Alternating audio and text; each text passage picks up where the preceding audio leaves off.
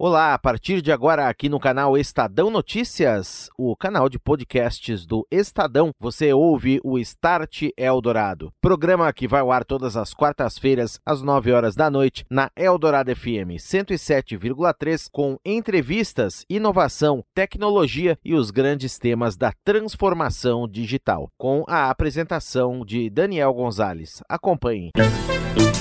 Start Eldorado. Oferecimento NEC, tecnologia para sociedades conectadas, seguras e protegidas. É disso que o Brasil precisa. É isso que a NEC faz. Orchestrating a brighter world. NEC. E hoje o Start Eldorado traz a primeira parte de três de uma discussão sobre a jornada de migração para a nuvem das corporações, como a cloud vem assumindo papel central na transformação dos negócios as motivações, benefícios, os desafios na jornada para o futuro na nuvem. Um debate que foi gravado na Japan House em São Paulo com o tema Cloudification, a nuvem na eficiência dos negócios. Estarão conosco Marcos Siqueira, COO da Ascente, provedora de infraestrutura de conexão. Também o Edson Tavares, CTO da Via, antiga Via Varejo, empresa que é considerada a maior varejista do Brasil. E também conosco, Roberto Murakami, CTO Latam da NEC. E a gente começa a falar de cloud, encaminhando a primeira questão ao Marcos Siqueira, ele que é chefe, diretor de operações da Ascente. Marcos, a Ascente que se destaca como líder em infraestrutura de data centers na América Latina, são 27 unidades em operação ou construção no Brasil, México e Chile.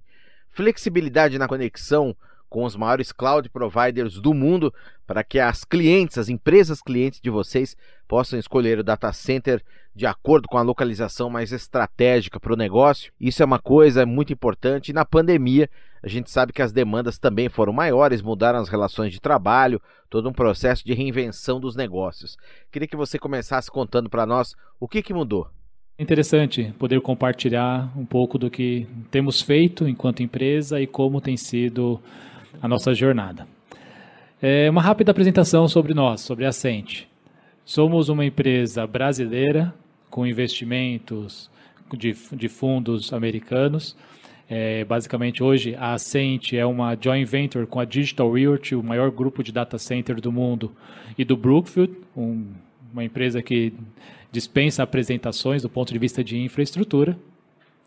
E nós, nós temos hoje 17 data centers em operação atualmente, sendo que dos 17 data centers, 16 deles aqui no Brasil, e nós temos um data center em Santiago, no Chile, que também já está em operação há mais de um ano. Além disso, nós temos 10 data centers em construção nesse momento, dos quais, desses 10 data centers, nós temos 5 data centers que serão concluídos até dezembro de 2022. Então, isso dá um pouco a dimensão do que a Ascent representa hoje na América Latina. É, lembrando que a Ascent é uma empresa que foi criada, o CNPJ foi criado, foi iniciado ali em 2010. Então, uma, uma história muito rápida e nós temos uma satisfação muito grande de, de tão pouco tempo termos nos tornado o líder na América Latina. E aí, pegando um pouco a pergunta sobre a, a pandemia, o que, que isso é, trouxe de mudanças, alguns pontos importantes. Quando a gente fala de data center, de infraestrutura, data centers de, de grande capacidade, como é o caso da Ascent, alguns, alguma, alguns insumos são sempre analisados. Um deles é o consumo de energia, e o outro que é também bem avaliado é o consumo de internet os dados, os dados que são trafegados. Eu posso compartilhar com vocês o seguinte: se eu comparo março de 2020, o início da pandemia, com março de 2021, estou falando aí basicamente de 12 meses, o meu consumo de energia nos meus data centers aumentou aproximadamente 70% nesse período. Lembrando que os meus data centers são data centers de grande porte. Eu tenho alguns data centers hoje, para vocês terem uma ideia, de 20 megawatts de TI. É, é a capacidade para que eu coloque equipamentos processando ali a soma de um data center seria 20 mega. Então, quando eu falo que eu, tô cresci, que eu cresci em 12 meses 70% é, o consumo de energia, dá para ter uma dimensão o quanto os clientes aumentaram a sua capacidade de processamento e, ao mesmo tempo, a quantidade de novos clientes, novos serviços que foram implementados. Um outro número que é importante destacar, que também mostra um pouco esse processo, essa jornada para a nuvem que tem acontecido, está relacionado ao consumo de internet. Neste mesmo período, o consumo de internet da Ascent aumentou aproximadamente 300%. Então, isso dá uma dimensão, dá para a gente materializar um pouco mais como cresceu, como muitas empresas fosse, algumas fizeram por opção, mas algumas empresas foram forçadas, foram obrigadas a acelerar esse processo de jornada para a nuvem. Então, e, e, o lado muito positivo para nós, é, assente, é que nós estávamos preparados para toda essa demanda. Então, nós já tínhamos alguns data centers, é, muitos data centers em operação, e todos eles com uma capacidade disponível para receber esses clientes que tinham essa demanda tanto de expansão como demanda para clientes novos. Para vocês terem uma ideia, eh, nesse mesmo período de 12 meses, nós, nós conseguimos trazer para dentro da, da Ascente, em número de clientes, aproximadamente 100 novas grandes empresas é, que, que tomaram a decisão de migrar as suas soluções para dentro dos nossos data centers. Então, a pandemia, sem dúvida nenhuma, é, tem feito com que muitas empresas acelerem esse processo de jornada para a nuvem e, claro, é sempre levando em consideração uma questão híbrida. Como que é possível fazer uma migração mantendo uma conexão segura, estável com aquele ambiente legado? E isso a gente tem visto cada vez mais acontecer. Eu vou passar a palavra agora para o Edson. E eu queria também, Edson, que você contasse, então, ficou claro aí, diante do que o Marcos nos comentou aqui, esse aumento muito grande havia. Como é que foi essa experiência na empresa, nessa jornada que já vinha acontecendo, mas creio se intensificou também na pandemia? Quais pontos que você destacaria para a gente em relação à importância desse modelo, que é fundamental, creio, no panorama do negócio de vocês hoje, ainda mais também com aumento pela demanda por e-commerce, via que é a maior varejista do Brasil. Qual o modelo que vocês vêm adotando? Onde que ele está presente? Como é que aconteceu tudo isso na pandemia, Edson? Bem, primeiro falar um pouquinho aqui da Via, né? Contar quem nós somos. Pode ser que o nome Via muitas vezes não consiga refletir quem somos aí para os ouvintes.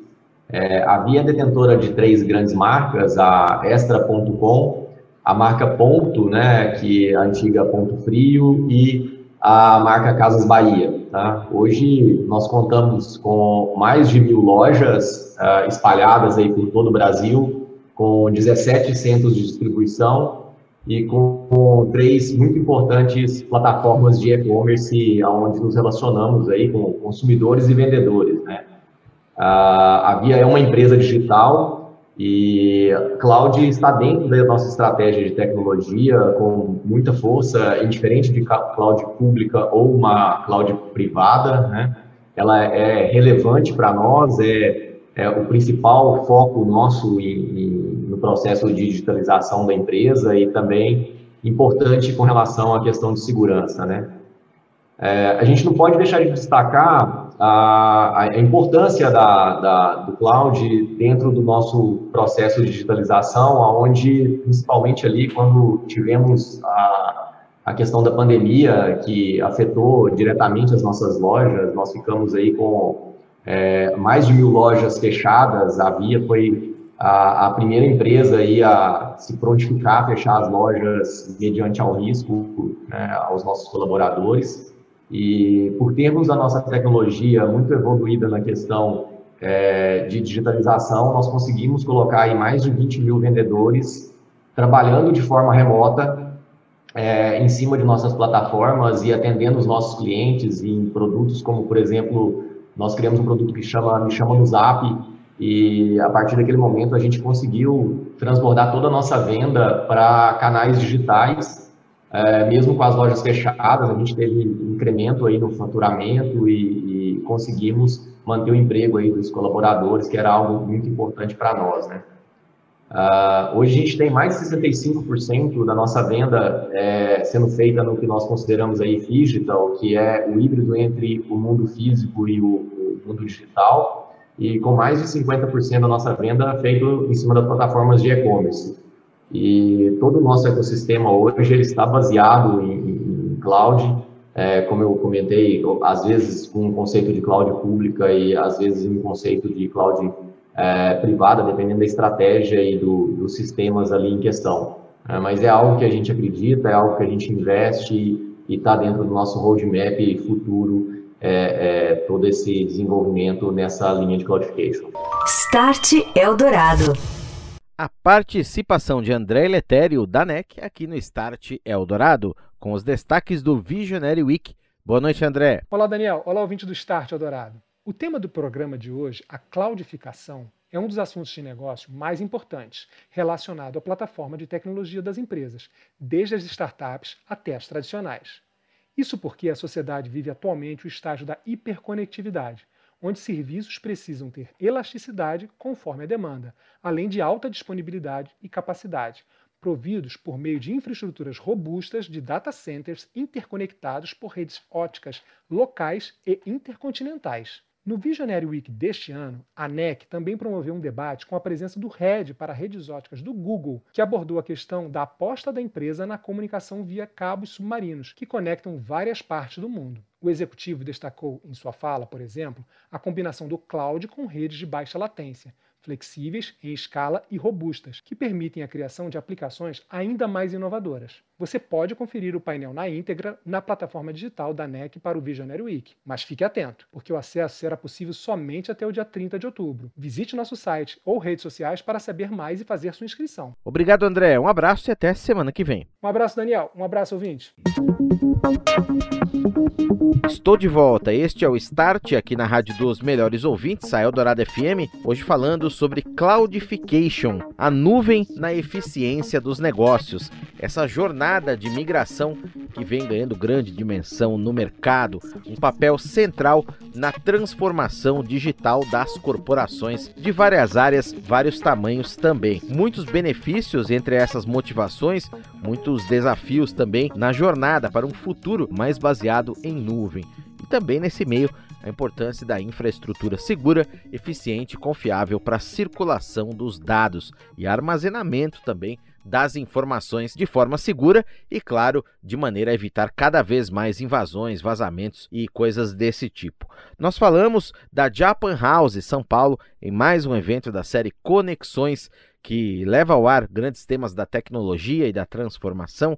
Estão conosco nesta noite Marco Siqueira, CEO da Ascente, o Edson Tavares, CTO da Via, antiga Via Varejo, e agora fala Roberto Murakami, CTO Latam da NEC, que também participou conosco desse debate. Acompanhe. Murakami, questão importante da orquestração, até levando-se em conta, ele citou aí uma palavrinha mágica, como o Edson Tavares citou, que é a segurança, justamente nos ambientes de nuvem.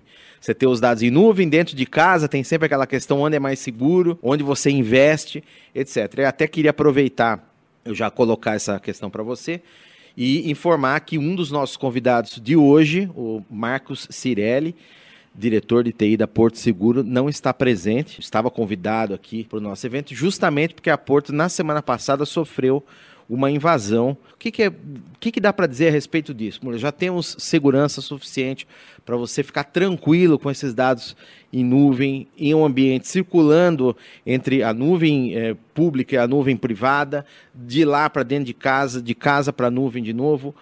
Hoje, é, o que é mais seguro e qual a importância de você orquestrar bem uma estratégia de negócio para que isso funcione bem como deve, Murakami? Perfeito, obrigado, Daniel. Eu vou também fazer uma pequena introdução da NEC, para quem não conhece a NEC. Tá? A NEC é uma empresa de origem japonesa, tá? ela está estabelecida aqui no Brasil há mais de 50 anos, e ela vem trabalhando sempre com redes. Apesar da NEC Corporation, a empresa japonesa, ser ser especializada tanto em TI como em redes, aqui gente, o nosso foco maior no início foram, foi redes.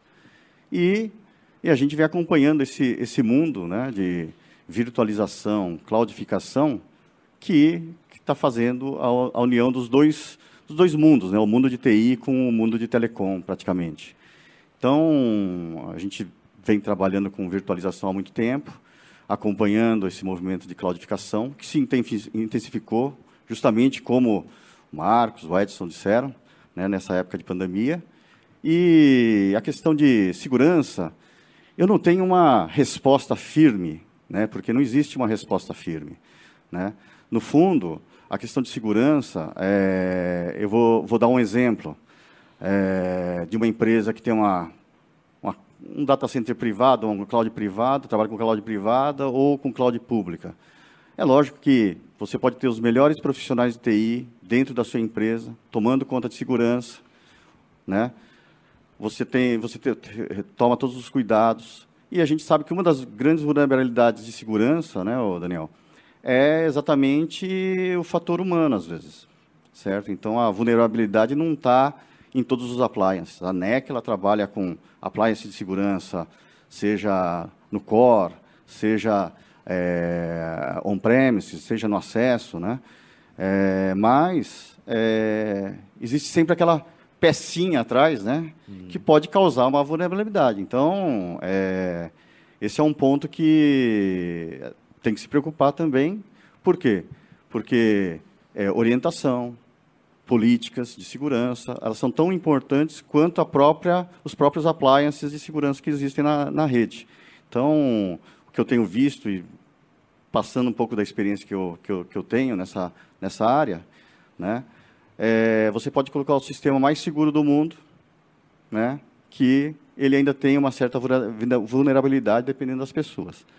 Ah, falando em cloud pública e cloud privada, né, o, que eu, o que eu enxergo é o seguinte, que é, muitas vezes você, você tem uma área de TI não vou chamar assim, chamando assim de um mal necessário, né? Assim, porque o teu ramo de negócio, o teu foco do, do negócio é uma outra coisa e você precisa ter o TI, porque hoje nesse mundo de transformação digital, de, de, de, de é, cloudificação, você é, tem que passar por essa área de TI.